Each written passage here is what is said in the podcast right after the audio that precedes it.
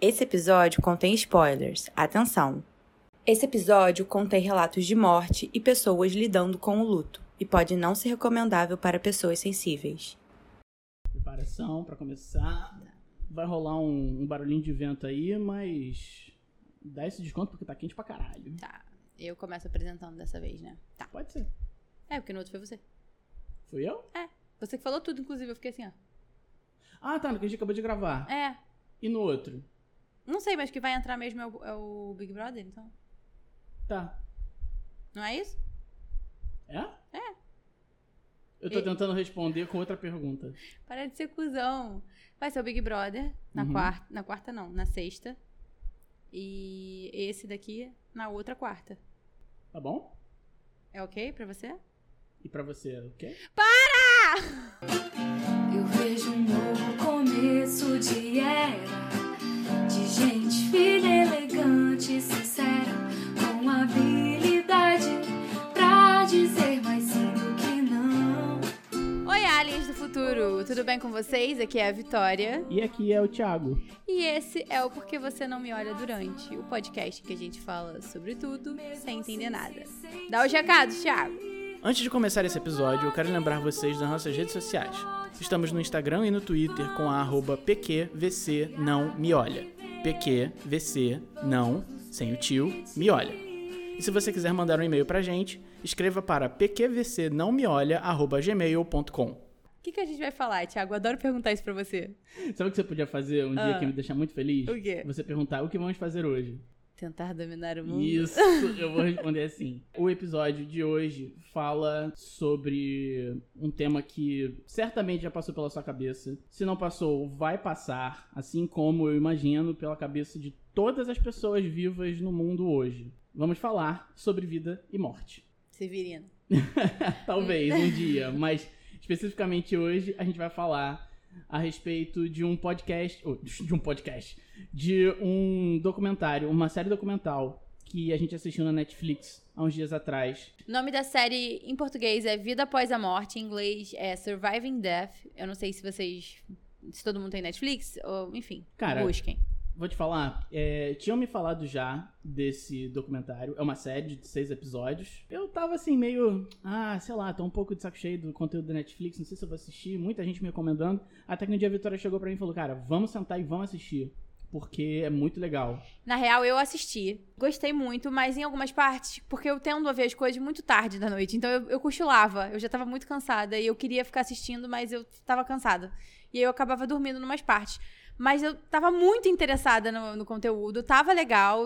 A, a série é muito boa, tem muito. Tem muita parte teórica, tem muito conteúdo, tem muitos pontos de vista. E eu falei, cara, eu tenho que ver isso com o Thiago, sabe? O Thiago tem que ver isso. Até porque isso é uma questão que a gente conversa muito aqui. Aham. A gente, eu pelo menos, me considero meio cética, meio believer.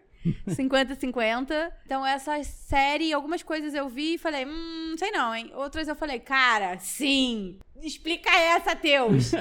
Sabe? É, e a série fala sobre a possibilidade de existir vida, entre aspas, após a morte. A série aborda esse tema dizendo sobre o que a gente conhece verdadeiramente sobre a morte, o processo de morrer, o que a gente acha que conhece sobre o processo de morrer e o que está se descobrindo, o que está sendo pesquisado cientificamente. Isso foi uma coisa que eu achei muito maneira.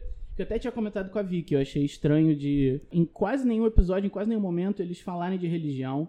Mas eu acho que foi uma decisão até Sábia. muito sábia da É. de manter o- o- os episódios pautados na pesquisa científica. Eu vou dizer pra mim que foi gratificante, porque é muito fácil você fazer um conteúdo sobre qualquer coisa, tipo, vida após a morte, qualquer coisa sobrenatural, misturando rel- religião no meio, ou magia, ou qualquer coisa assim. E não tratando de maneira científica, sabe? Tipo, Até porque. métodos. É, pelo menos pra nós leigos, né? A, a gente. Leiga entende- nada, fale por você. Eu sou cientista. Mentira, gente, sou leiga.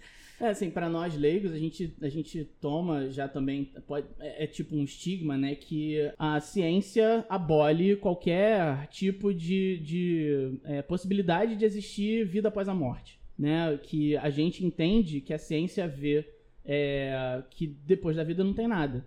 Então, ver um documentário desse tipo é muito é, inovador, pelo menos pra mim, que tá fora, assim, do que a gente percebe, né? De lugar comum, de, de ciência, religião, vida, morte. Essas coisas. Toda vez que você fala vida morte, eu quero falar Severina. Severina. Severina. E também quando você vai falar de, de morte na religião, é sempre pautado assim de uma crença, de dogmas, é, coisas muito particulares daquela religião e que muda sempre né, de uma religião para outra. Uhum. A ciência, por seguir o, o, o, processo científico, né, na, na, em qualquer tipo de pesquisa que faça, procura sempre um padrão. É, e assistindo o documentário, vindo de uma família que tem uma base muito forte kardecista, Uhum. eu achei que eu fosse me dar.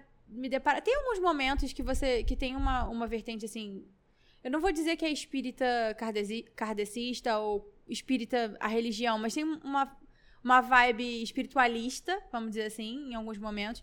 Mas em nenhum momento é citado nenhuma religião é, ou qualquer coisa. E eu- muitas formas de mediunidade que são abordadas na série, ou formas de, sei lá, de uma possível vida após a morte, não batem com o que uma dessas religiões que eu conheço, que é o kardecismo, falam. Então, tipo, quando eu via determinada coisa acontecer de uma forma, eu falava, ué, mas isso não pode ser religião mesmo, porque isso não é o que prega o kardecismo. O, o kardecismo não explica dessa forma. Era Uhum. assim que eu pensava, sabe? É, se você estuda o espiritismo, em alguns momentos você vai ver coisas assim semelhantes com Sim, o que a Mas gente... o que eu tô querendo dizer é que tem muitas coisas que acontecem ali que elas não batem com o espiritismo, sim. entendeu? E como você falou, né, apesar de eu ter crescido numa família espírita também, eu hoje me considero cético. Confesso que depois de ver o primeiro episódio, deu uma balançada. Em muitos momentos. Sim. Em todos os episódios tem é, situações em que a gente fica, cara, como isso é possível? Mas eu- em todo tempo, assim, eu não sei pra você qual é o sentimento, mas eu fico o tempo inteiro na minha cabeça pensando maneiras de, de, de invalidar aquilo que tá acontecendo, sabe? Parece que o cérebro cético não deixa a gente viajar no que talvez seja possível, afinal tem ciência sendo estudada. A ciência tá estudando sobre isso, sabe? Tem gente correndo atrás pra saber da onde que vem isso, sabe? Uhum. E eu fiquei o tempo inteiro tentando invalidar e algumas coisas eu, eu sempre dava de cara no muro. É, É. meio bizarro. Eu acho que o segredo é manter a mente aberta. E eu acho que você, se, se já não tá nessa vibe, certamente assim, tá a um passo de alcançar. Cara, é isso que eu gosto sempre de dizer. Eu falo na nossa apresentação do nosso perfil do Instagram, né? Tudo que sei é que nada sei. Porra, isso é dito, acho que o tempo todo do- ao longo desse, desse documentário, dessa série. A gente acha que sabe muita coisa, mas quando vai olhar um pouco mais a fundo, não sabe de nada. A gente tá sempre prestes a descobrir mais coisas, seja sobre a morte ou, sei lá, sobre qualquer coisa. Então eu gosto de não tomar muitas é, certezas e de manter minha cabeça aberta. Sabe? É eu acho isso. que esse é o segredo pra para você viver em paz e pronto, prestes a descobrir uma coisa nova. Sabe? Seja lá sobre o que for. Eu acho que é isso. É, é o melhor caminho até, até pra pô, viver em paz, sabe? Uhum. Porque senão você vai ficar tentando impor ou a todo custo descobrir uma verdade X que é uma verdade que você acredita e não consegue deixar aí que algumas coisas simplesmente não têm explicação. Se tem explicação, a gente ainda não conhece. É, eu, eu vejo isso também assim, na minha relação com a religião. Eu não gosto da ideia de viver sob dogmas e paradigmas, entendeu? Eu respeito, lógico, sabe, a, a escolha de cada um viver é, de acordo com a religião que, que escolheu, onde nasceu. Mas eu, pessoalmente, não quero dizer que sou ateu. Eu acho que alguns anos atrás eu diria. É, talvez agnóstico. É, alguns anos atrás eu diria certamente, não, eu sou ateu. Não acredito em, em Deus, em, em forças que regem o universo. Mas hoje, principalmente depois de assistir o documentário, eu acho que eu me considero agnóstico e sempre cabeça aberta. O ponto pra mim não, não é nem assim a questão dos dogmas, as regras da religião. Isso não é. Pra mim, o ponto é acreditar mesmo. Eu não consigo acreditar 100% em nenhuma religião. Eu já passei por algumas, já conheci várias, e nenhuma conseguiu me segurar e eu falar assim, cara, é isso, a vida é assim. Eu acho foda a fé. A fé independe de religião, mas o que eu, o que eu quero dizer é, alguém que entra numa igreja ou, sei lá, uma casa de oração, num culto, num, num culto não, não vamos falar culto aqui. Enfim, entra em algum local que seja, né, da sua religião e acredite em tudo. Do início ao Cegamente. fim, cegamente, na fé e crendo, não sei o quê. Eu acho isso incrível. Pode ser ruim, mas também pode ser muito bom. Eu acho incrível quem tem essa fé, quem tem essa, essa- esse desprendimento do, do mundo físico mesmo. Porque Aham. tem gente que é super acredita. E, tipo, tá tudo bem, sabe? Aham. Tá tudo bem, mas a partir do momento que você acredita e aquilo não tá te fazendo mal, não tá fazendo mal para as pessoas à sua volta, não tem problema, você faz, sabe? Como você, não, não me considero ateia, não sei se essa palavra existe. eu sou agnóstica, eu sei que tem alguma coisa maior, porque a gente não é só isso aqui. Eu sinto que tá por aí, eu só não sei o que que é. Os episódios da série. Primeiro, né? A gente já falando da série, tá na Netflix. Recomendo muito que você assista, Gente, por favor, é sério, assiste. porque É assim, Tá é de abrir a cabeça, sabe? E é, além de tudo, ainda consegue ser linda. O visual da série é muito Porra, bonito. É muito bem feita. Muito bonita. São seis episódios. né? O primeiro fala de experiências de quase morte. O segundo e o terceiro falam de médiums, diferentes tipos de médiums. O quarto fala de sinais dos mortos, que os mortos deixam para os vivos aqui no nosso plano. O quinto fala sobre pessoas que veem os mortos, veem fantasmas, coisas do tipo. E o sexto fala sobre reencarnação. Cada um é mais surpreendente do que o outro. E em cada um você fala, meu Deus, é isso. E depois você fala, ah, não sei. É, porque se você for igual a mim e a Vicky, sempre tem um pezinho ali no ceticismo. Eu acho que em todos eles a gente consegue é, apontar aonde que fica a dúvida. E em muitos casos, inclusive eu falando com a minha mãe outro dia, um beijo mãe, ela me disse que pro espiritismo, inclusive, é importante você questionar as coisas. A fé tem que ser questionada e tem que ser explicada de acordo para você seguir aquilo racionalmente. Uhum. Vamos ver aonde a gente consegue é, encaixar o nosso ceticismo aí em cada episódio. Beleza. Primeiro episódio, como eu disse, fala de experiências de quase morte. Que é algo que certamente muita gente já escutou, já ouviu falar. Inclusive, tinham vários. Já foi abordado no Fantástico. Já teve especial. Sempre tem. E as pessoas sempre tratam como uma coisa, tipo. Oh, sabe? Tipo, extremamente. Mística. É, não- eu ia falar assim, que dá medo, sabe? Assustadora. Deve ser assustador morrer, gente, com certeza. Ah, sim. Mas. Fala, Thiago, o que você É, mas aí tá. As experiências de quase morte, pelo menos aqui as descritas no, nesse episódio, são super pacíficas. Sim. Ah, não, a situação em que as pessoas se encontravam, por exemplo, a mulher da- do Rio. Pô, bizarro. A mulher, Terrível. gente, eu vou dar um little spoiler aqui que não atrapalha em nada, tá? A mulher caiu do caiaque dela, ficou presa, sei lá, ficou submersa, afogando por muitos minutos. Contra a força da água, que ela tava debaixo de uma queda d'água. E ninguém encontrava ela. Ela foi arrastada e depois ela ficou presa num- numa parte. E ninguém encontrava mais ela. E é até que alguém que tava na, na, na trilha viu o, o colete dela, achou que ela não tava por ali, pegou o colete pra entregar pro marido dela. Do tipo assim, isso aqui que a gente encontrou dela. Porque eles desistiram de encontrar ela. E aí ele viu que ela tava lá, eles conseguiram tirar ela. E assim, ela tava toda quebrada, toda ferrada, com muitos problemas, né? Tipo, sem contar a parte de que ela ficou, sei lá, 15, 20 minutos submersa, sem respirar. E aí ela descreve a sensação, o que, que ela estava sentindo, enquanto tudo isso estava acontecendo. Ela fala que sentiu o espírito dela ser Sair do arrancado corpo. do corpo dela e descreve algo assim. Que ela encontrou com os seres, É. que ela não sabe se são, são pessoas, se são humanos, se são espíritos. E aí ela descreve que. Cara, eu não quero contar o que, que ela fala, porque eu quero deixar que você veja e você é, tenha a experiência completa. Mas ela explica o que, que ela sentiu. E isso tudo acontecendo enquanto ela estava legalmente, fisicamente morta. Exato. O corpo dela foi eventualmente resgatado da água, mas assim, ela ficou morta por alguns minutos. Exatamente. E ela disse que sentia o corpo, o- os ossos dela quebrando. Uhum. Só que não tinha dor. Ela sentia quebrar, sentia os machucados, mas não sentia dor. A minha cabeça cética quer acreditar que ela não estava morta, mas assim, a ciência já disse que ela estava morta, ela ficou morta por muitos minutos e voltou. E eu- a minha cabeça quer acreditar que ela ficou meio que deu uma hibernada e sonhou. O que ela conta é muito maior. Porque te- eu não a gente não É, pode não contar pode essa parte. É surpreendente. Do ponto de vista cético que cabe aqui seria, pra mim, né, é que o corpo dela no processo de morrer criou esse cenário pra ela meio que assim se, se desligar em paz. Uhum. Né? Mas ela voltou. Pois é. Aí ela voltou, ela foi ressuscitada pela equipe lá de, de resgate e voltou ao corpo. Não, Ah. Gente, é que são muitas. Uma coincidência, ok. Uma situação de sorte, ok. Uma sequência de coincidências é bizarro, é improvável. É numericamente improvável. É provável, é, é- probabilidade é mínima.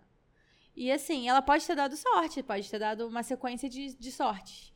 É, o, o que é explicado mais tarde, né, depois desse relato dela, é de um, de um professor da Universidade da Virgínia, nos Estados Unidos, que estuda experiências de quase morte, onde eles estudam. Eles, estudam, além da, da experiência de quase morte, quase tudo que é abordado no documentário. Né? Lá na Virgínia, nessa universidade, eles estudam os casos de, med- de mediunidade, é, relatos de reencarnação, encontros com pessoas mortas, tudo que é abordado nos episódios do documentário é estudado por lá.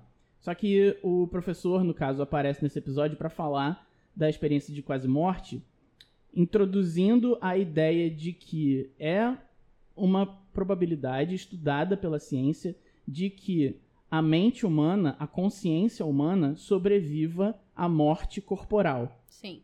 Então, o que seria explicado nessas experiências de quase morte é que depois da morte física, a consciência segue viva, né, e experimenta coisas extracorpóreas, É, que é o que incrível. essas pessoas, tantas outras pessoas relatam. Sim, agora, como que essa consciência volta pro corpo antigo morto e retoma a vida dali, É ainda nunca saberemos. Quer dizer, É, não nunca, né? nunca diga nunca, É. mas assim, até então não sabemos.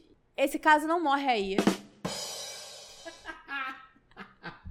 Eu nem tinha me tocado no que eu falei. Eu tô muito aérea hoje. Esse caso não acaba aí. Ele tem uma questão muito específica que Tão deixa chocante quanto tão chocante quanto o que ela conta ter vivido. E pra esse eu não tenho nenhuma explicação. Eu não sei, eu não, eu não eu tô até gaga. Eu não sei o que dizer, sabe? Gente, assistam de verdade. Aí, Netflix tá devendo uma grana pra gente. De- Em muitos momentos você se pega dizendo isso. Nossa, eu não sei como, como explicar isso. Porque assim, a pessoa vem com uma história X. Só que dentro da história X tem Y, Z, W desdobramentos. Pra história X você fala, ah, muito fácil, é isso aqui. E aí, e os desdobramentos? Você não tem explicação.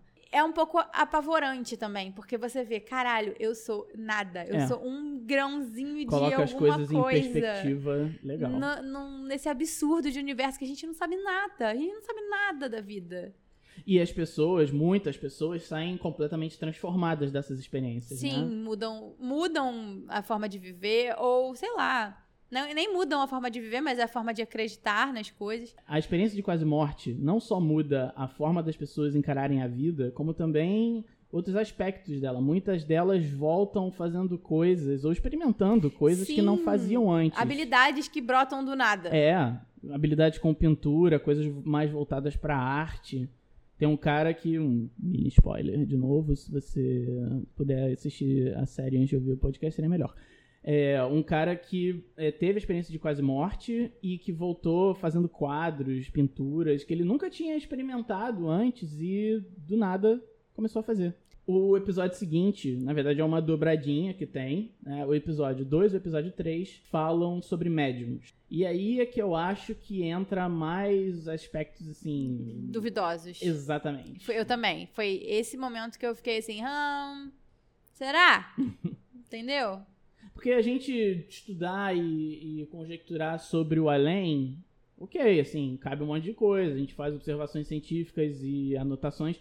Agora, quando vem outra pessoa pra falar pra você o que, que tá acontecendo, sempre fica, né, aquela sombra de dúvida. Não, eu também, agora conversando com você e trocando essa ideia aqui pro podcast, eu, eu parei pra pensar uma coisa que eu nunca tinha pensado antes, que é o ponto de vista do médium. O cara tá lá, o cara realmente acredita que aquilo ali é real. Eu não tô dizendo que eu não acredito, porque se você tá me dizendo que você viveu, eu não vou dizer pra você que você é um mentiroso. Uhum. Mas eu, Vitória, nunca vivi e acho que a probabilidade de uma parada, sei lá, é, se, mata- se materializar é, é difícil, é, é pouca. Mas se a pessoa acredita, ok, vamos, vamos partir do pressuposto que pra ela aquilo ali é real e que aquilo ali seja real e a gente só não saiba que aquilo é real. Imagina como deve ser a vida dessa pessoa o tempo inteiro sendo questionada, o tempo inteiro sendo taxada de, de charlatã.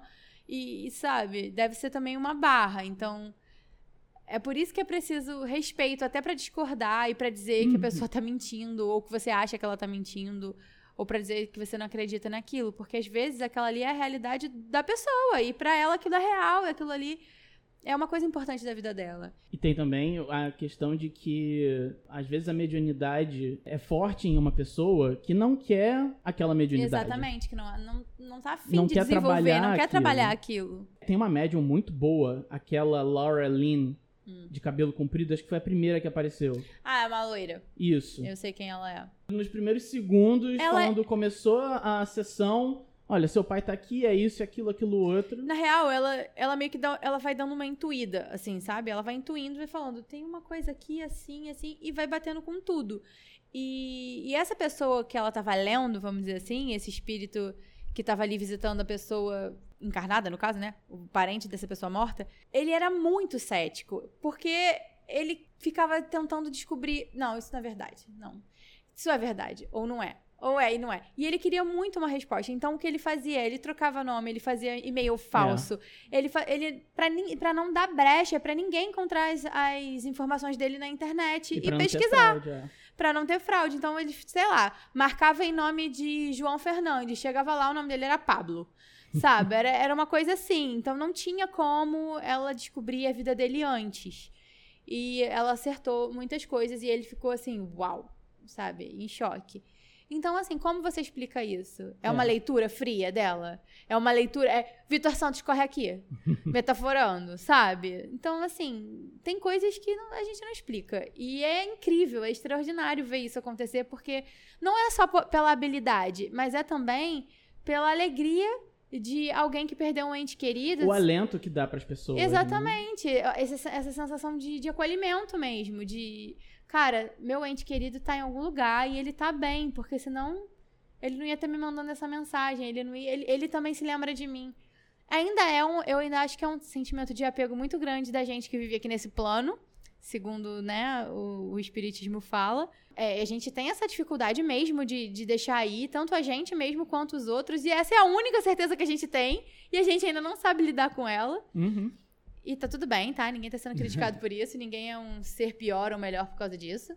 Mas a gente ainda não sabe lidar e a gente ainda recorre a esse tipo de, de, de coisa que antes era taxado como coisa de, sei lá, maluco, sabe? Eu não gosto de falar isso, mas coisa de maluco, mas gente, não é, sabe? É, é uma possibilidade, por que não? Extraordinário ver o talento dela. Ou ela lê a pessoa loucamente, assim, impecavelmente, ou realmente tem alguma coisa em torno da gente que a gente não enxerga. Nem todo mundo enxerga. O que me deixou mais, assim, em dúvida foi, sinceramente, a, a parte em que eles falam dos diferentes espíritos que se, ma- que se manifestam. Sim. Tem uma criança que se manifesta é, nas reuniões dessa de uma outra médium que se chama Tommy. E que, de acordo com a série, o Tommy trabalha nas reuniões coletando ectoplasma.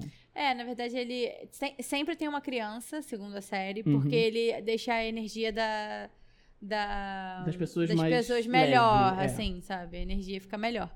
Mas ele se manifesta com uma vozinha através da médium. E que isso quebra um Parece pouco, meio assim. teatral. É, Entendeu? E assim, cada, cada espírito, são três espíritos nessa, nessa médium. É o Tommy, tem uma, acho que é Frida, isso. E o outro eu não lembro agora. Também não. É um homem. E assim, você nota que a voz realmente fica diferente. Na Frida, até a forma de falar, as palavras, as expressões. E a do cara também. Mas do Tommy, parece ela fazendo uma voz de criança. É. E aí quebra um pouco. Quebra o clima. É.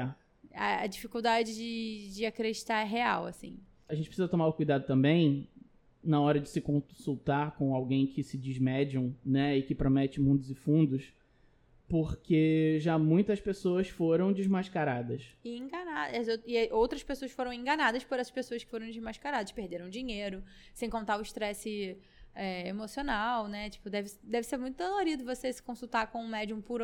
É, médium entre aspas aqui, tá, gente?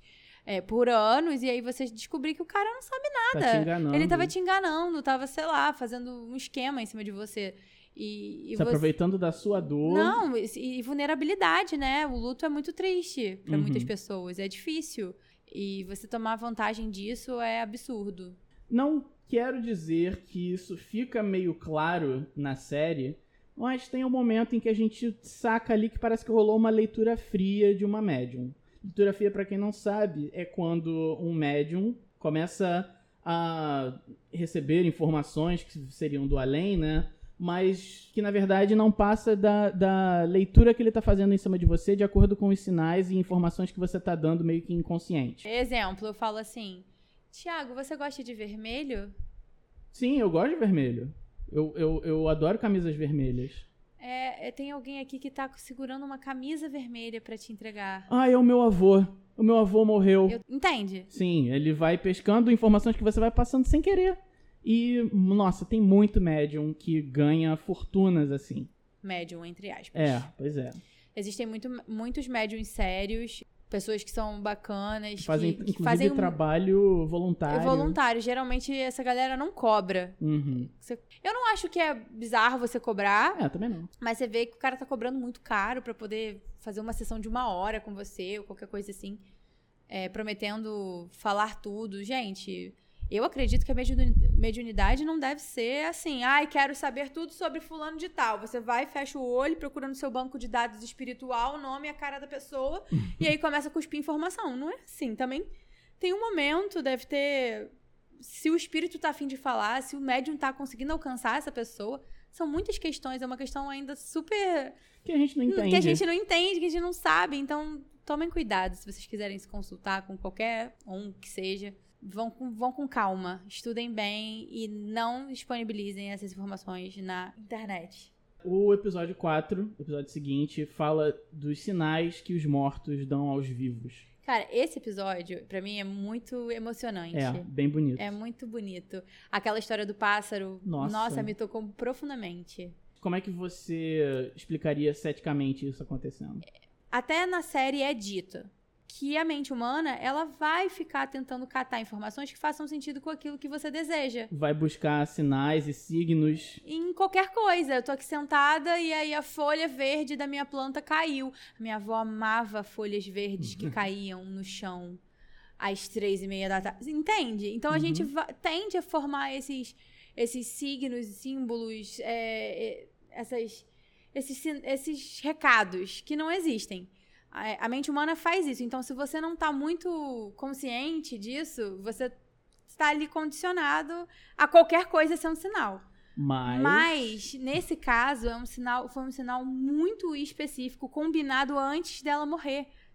Então, assim, eu, Vitória, 50% believer, 50% cética, 100% grande gostosa. 100% grande gostosa. É, eu certamente acho que foi a mãe dela que enviou o pássaro.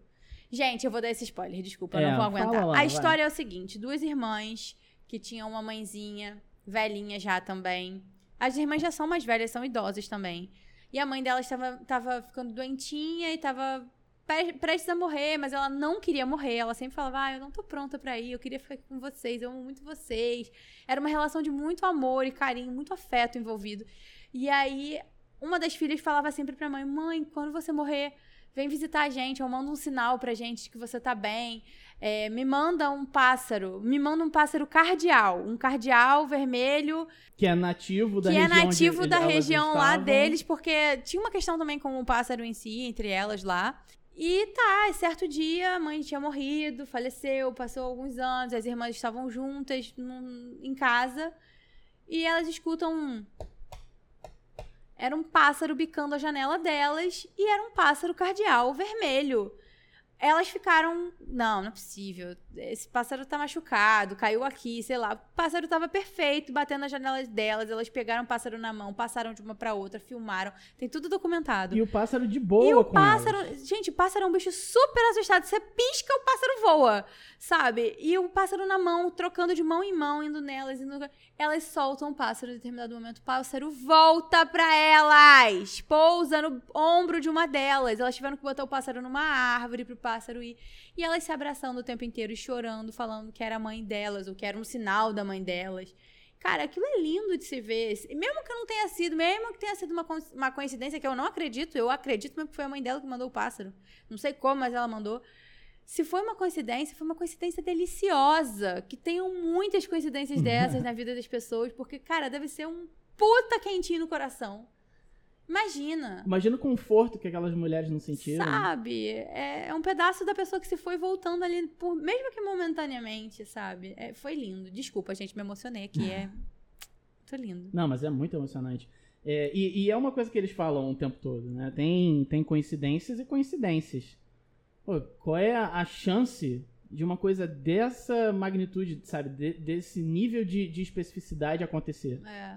Bom, vamos pro episódio seguinte, que se chama Vendo Mortos, onde a gente discute aquilo que a gente está mais acostumado, que é ver fantasmas, ver manifestações paranormais. O episódio já começa com uma coisa que eu e Vitória não gostamos muito, que é uma investigação paranormal de uma, uma moça que vai até uma casa que é, aparentemente é assombrada para pesquisar fenômenos paranormais. Levam os gravadores, levam umas bolinhas que pisca. Ai, a gente, gente eu não acho. põe muita fé Qualquer nisso. peido no ambiente pode ser um. Olá, sou eu, Jack. É, porque o que acontece? Ela pega gravadores e faz perguntas pra ver se capta alguma resposta dos espíritos na gravação. E aparecem algumas coisas que não são muito claras, mas aquilo que eu conversei com a Vitória é que o nosso cérebro, ele é programado a interpretar alguma coisa que faça algum sentido pra gente de algum ruído, de alguma coisa, sabe, que não foi feita com o intuito de fazer sentido.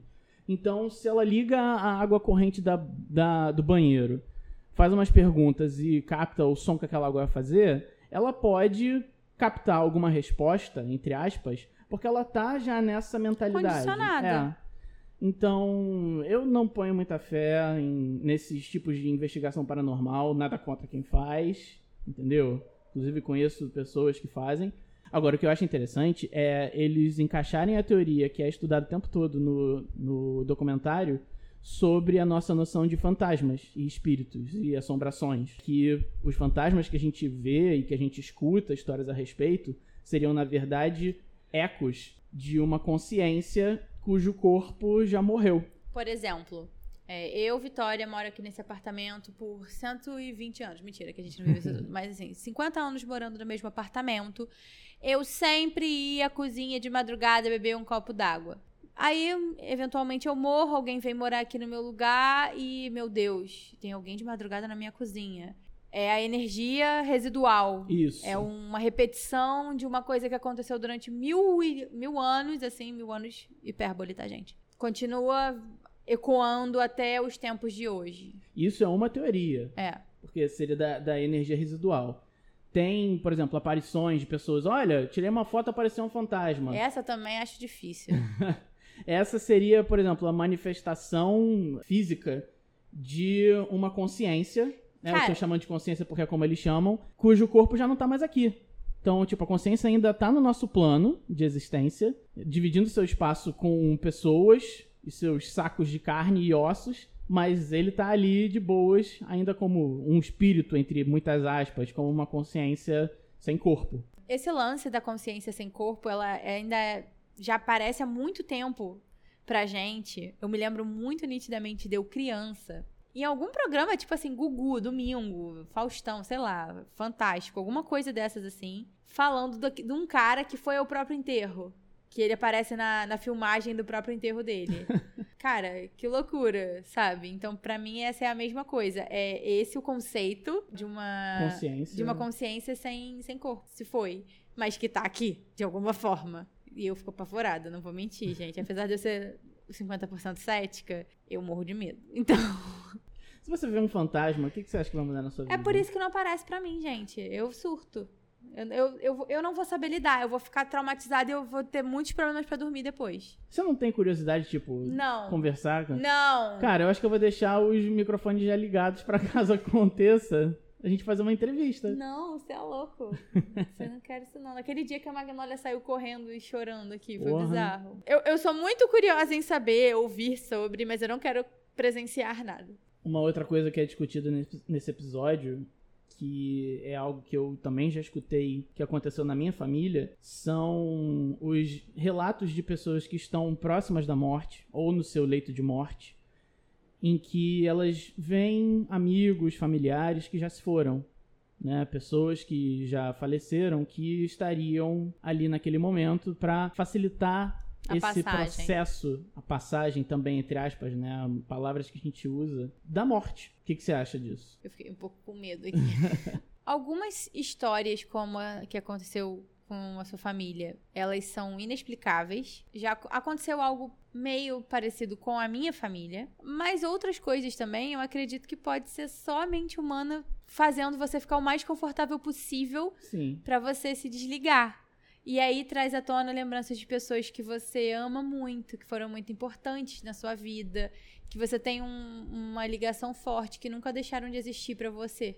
Eu Sabe? concordo. Inclusive, isso é muito fácil de acontecer pra mim, né, leigo, que não sou cientista nem nada, numa pessoa que já tá com uma idade avançada, né, num, num estado de saúde mais, fragil, mais fragilizado.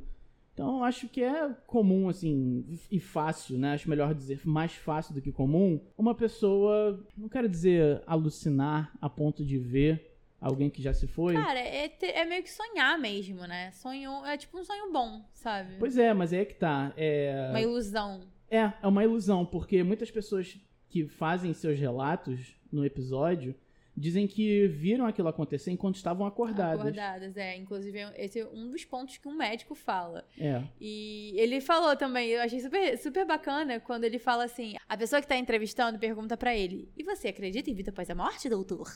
E aí ele fala: Ah, eu odeio essa pergunta. É, porque ele é cético, né? Ele fala: Eu sou cético em vários pontos, eu não acho que tem tantas coisas assim, mas é mu seria muita cara de pau, sei lá, sabe? Seria muito burrice da parte dele, tendo visto o que ele viu, as coisas que ele estudou, o que ele ouviu, as coisas que ele presenciou com, as com essas pessoas, né? Essas pessoas contando, em acreditar que era só isso, que a gente sabe tudo e que tá o, o lance da morte está encerrado, caso encerrado. Uhum. É muito Presunção, burrice, né? presunção, é, arrogância. Sim. E é isso, gente. Eu concordo 100% com ele. Quero contar a história que é, aconteceu com a minha família. Na verdade, não é família de sangue, né? Mas é, são amigos é, da família, então a gente considera como família mesmo. Uma amiga da minha avó, que era muito próxima dela, ficou doente uma vez e eu não me lembro qual foi a condição, mas ela tava já pra desencarnar, né? Tava pra morrer. Muito fraquinha, muito velhinha. E nesses últimos dias de vida, ela começou a relatar para os netos e para a filha que estava vendo a mãe e a avó dela, que já tinham também morrido há bastante tempo. E aí ela dizia que estavam falando com ela que a avó e a mãe vinham para buscá-la, porque ela ia morrer. E aí ela falava, ela estava no quarto da casa, né, da casa dela, e dizia: "Não, eu não quero ir, eu não quero ir. Eu quero ficar aqui, não tô pronta ainda". E quem estava com ela na ocasião era o neto mais novo. E aí ele falava para ela: "Vovó, se você estiver pronta, pode ir. Nós vamos ficar bem. Você não precisa lutar." E ela falava para ele: "Não, mas eu quero ficar mais um pouco. Eu quero ver o dia amanhecer." E ele falou: "Tudo bem, eu vou ficar aqui com a senhora até o dia nascer." E eles ficaram no quarto ao longo da noite toda, acordados, conversando. E aí começou a entrar pela janela os primeiros raios de luz. E aí ele virou para ela e falou: "Vó, o sol tá nascendo. A senhora já pode ir." E nos braços dele, minutos mais tarde, ela se foi. Não, é lindíssima essa história e é algo. é, eu não acho que seja sobrenatural. Eu acho que seja entendimento do corpo. Eu acho que ela Que é entendeu. hora, é. Chegou, ela, ela devia ter uma amarra emocional ali ainda, do tipo, ai, minha família, eles vão sofrer. Eu tô aqui muito cansada, meu corpo tá muito cansado, mas eu vou resistir porque minha família tá sofrendo. Eu não quero fazer todo mundo sofrer. E aí as pessoas entendem que é a hora dela, que ela tá cansada, que ela tá sofrendo, que não tem mais como levar pra frente aquela situação de deteriorização do corpo e fala: "Vai tranquila". E era o último desejo dela era: "Quero ver o sol nascer". Ela se esforçou até o sol nascer. E o neto lembrou a ela que agora tava tudo bem ela ir. Ela pode ir em E paz. aí ela foi. É. Então eu acho que é menos sobrenatural e mais. É uma conexão real, assim, sabe? É uma epífane. Eu estou pronta. Eu posso ir. É, agora eu vou. E, e foi isso, sabe? É uma história lindíssima. Uhum. É triste porque é uma pessoa que tá indo embora. Mas ao mesmo tempo é muito lindo de ver tanto a empatia de quem fica e dizer, vai, que a gente tá vendo que você precisa ir. Que você precisa descansar. Ah, mano, é, é muito bonito. Bom, e agora vamos para o último episódio da série, que trata de reencarnação. Esse é sinistro. Sinistro no sentido de que, tipo, nossa, eu nunca vi algo desse tipo acontecer. Existe a ideia de reencarnação, de que em algumas crenças, algumas religiões, o espírito deixa o corpo e aí volta pra terra em outro corpo, pelo menos ao meu entender, com a, a sua memória da vida passada apagada, para que você possa viver experiências novas com pessoas novas sem ter nenhum tipo de trauma. Só que nesse episódio são exploradas pessoas que lembram de suas vidas passadas num nível de precisão assim, assustador. Como uma criança de 4, 5 anos sabe nome e sobrenome, como morreu na vida passada, o melhor amigo, o- Como era a disposição dos móveis na casa. na casa, é, da- qual é a bandeira do Japão, é, e sabe, coisas assim, sabe? Muito, muito, muito específicas. E numa época em que a internet não era tão, assim, é, disponível para as pessoas, e até que fosse, era uma criança muito pequena, não ia acessar sozinha e pesquisar essas coisas, talvez É. nem soubesse escrever. Não, não saberia a primeira coisa pra fazer uma pesquisa desse tipo. Exatamente.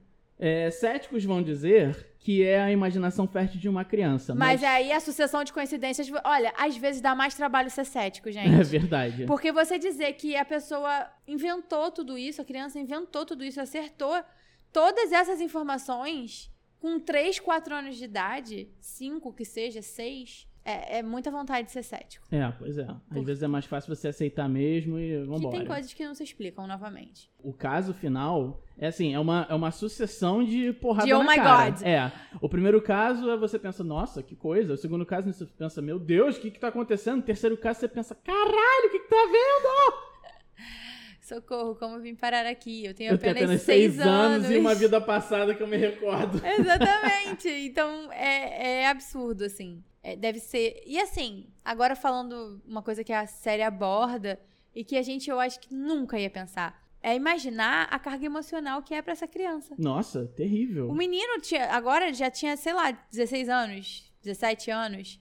Já era um rapaz, sabe? E ele ainda se emocionava pra falar. Uhum. É, é muito fácil esquecer que ali é uma vida. Não, apesar de que o pesquisador diz, né, que ao longo dos anos eles vão esquecendo certos detalhes Sim. que a infância trazia com mais precisão. Mas ainda assim, cara, você crescer lembrando de coisas que você não viveu, sabe? Como? Nossa, eu não sei, não faço ideia de como seria pra mim. Não, eu prefiro. é, é, eu tava conversando isso ontem. A ignorância, às vezes, ela é uma dádiva. É, Sabe? Tem coisas que é melhor não saber, gente. É melhor não entender. Fique em paz. Nada de lembrar de vidas passadas. Deve ser bastante intenso você ter que lidar com isso. é um pouco engraçado até ver que muitas delas falam: Mamãe, eu fui, sei lá, um bombeiro na vida passada. Tá bom, vou ali brincar com um carrinho e já volto. É. Sabe? É- é- tem ainda a inocência pueril nos relatos, mas imagino que ainda assim, é, dependendo de quão vívida seja a lembrança, né, pode ser mais pesado pra umas e pra outras. Sim. Deixa eu antes te perguntar uma coisa. Ah. O que que mexe mais, assim, com o seu ceticismo? Você pode estar, assim, num dia falando, porra, essa cética pra caralho, nada vai me abalar. O que que te abala? Porra, que pergunta. Cara, eu acho que pra abalar o meu ceticismo, só é, situações assim em que eu não vejo a possibilidade de, de eu, assim, eu botei na minha cabeça, eu tentei todas as, as possibilidades. Ah, foi, poderia ter sido isso, poderia ter sido outro. Se não tem uma opção real, viável, pra mim, é, foi coisa dos espíritos.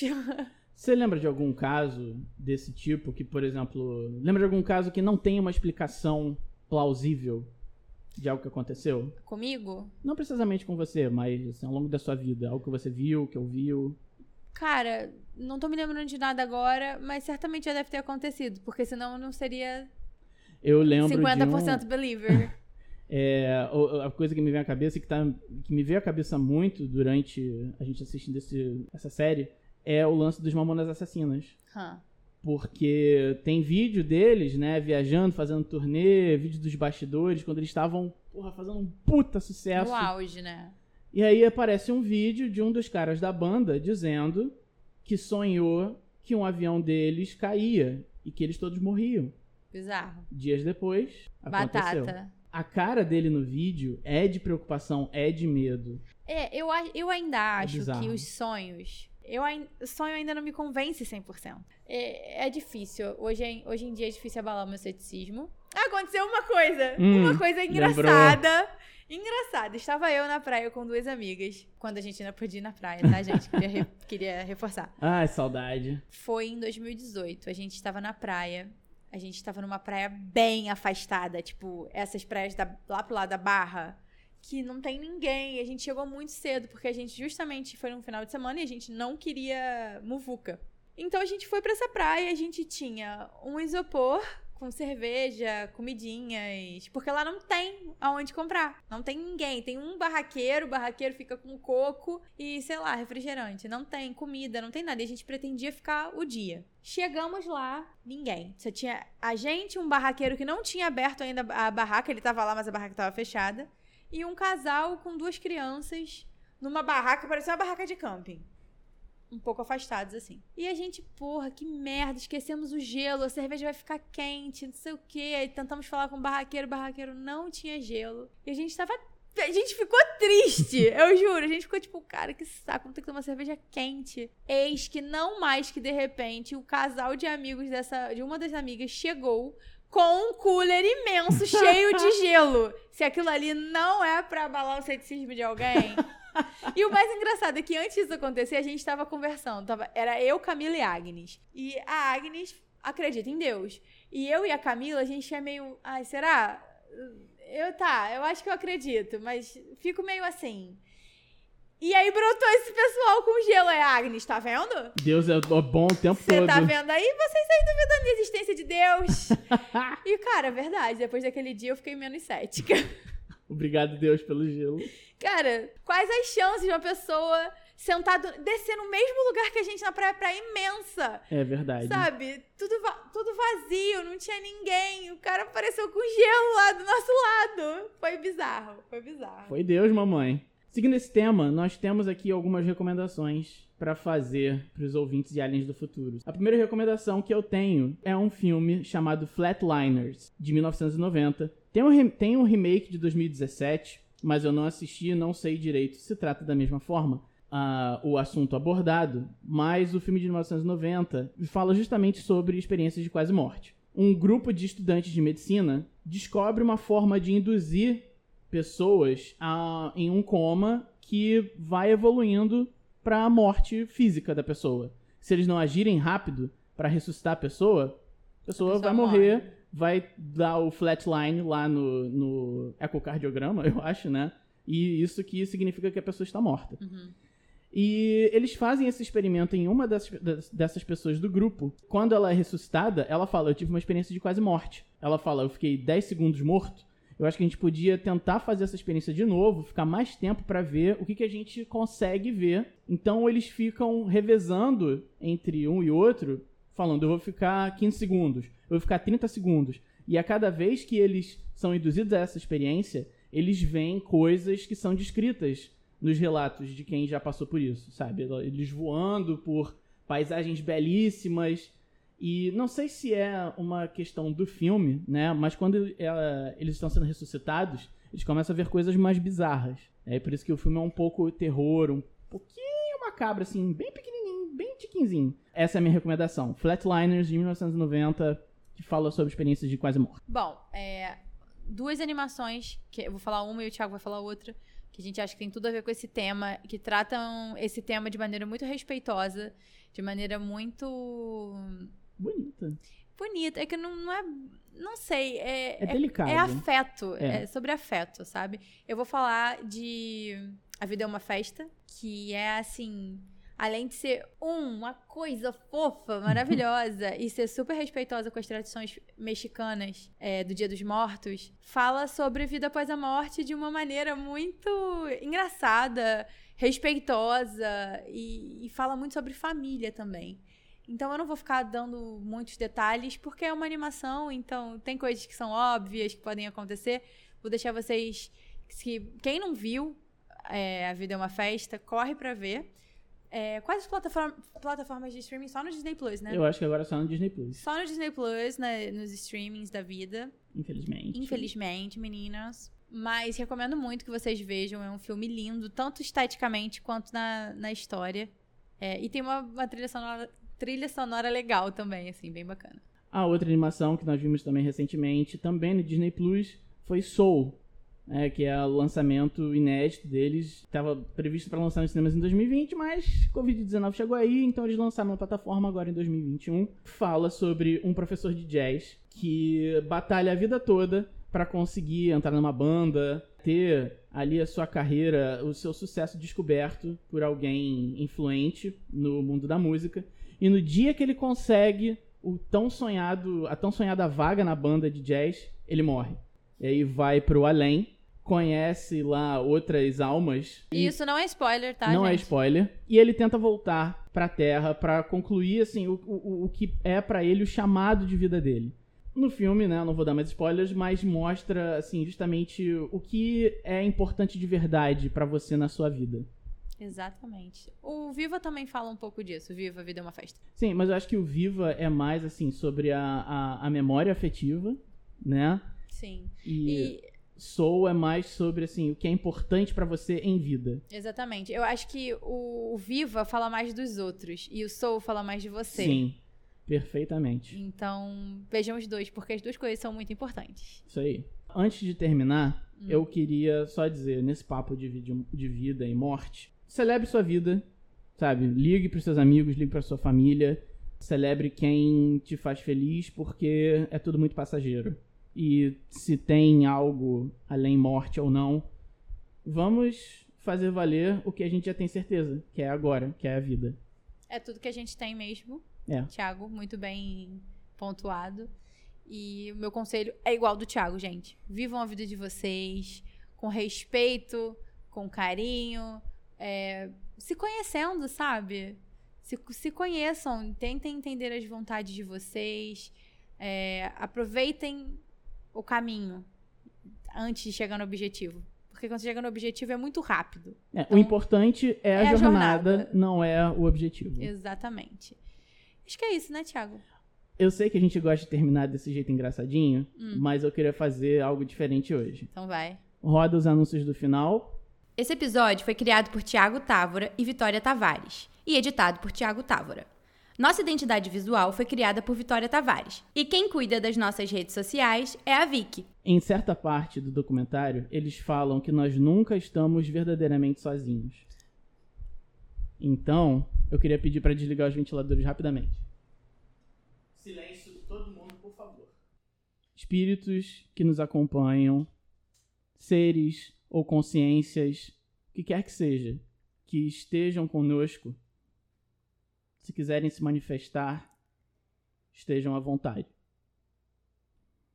Vamos encerrar o nosso episódio assim. E a gente se vê numa próxima. Tchau.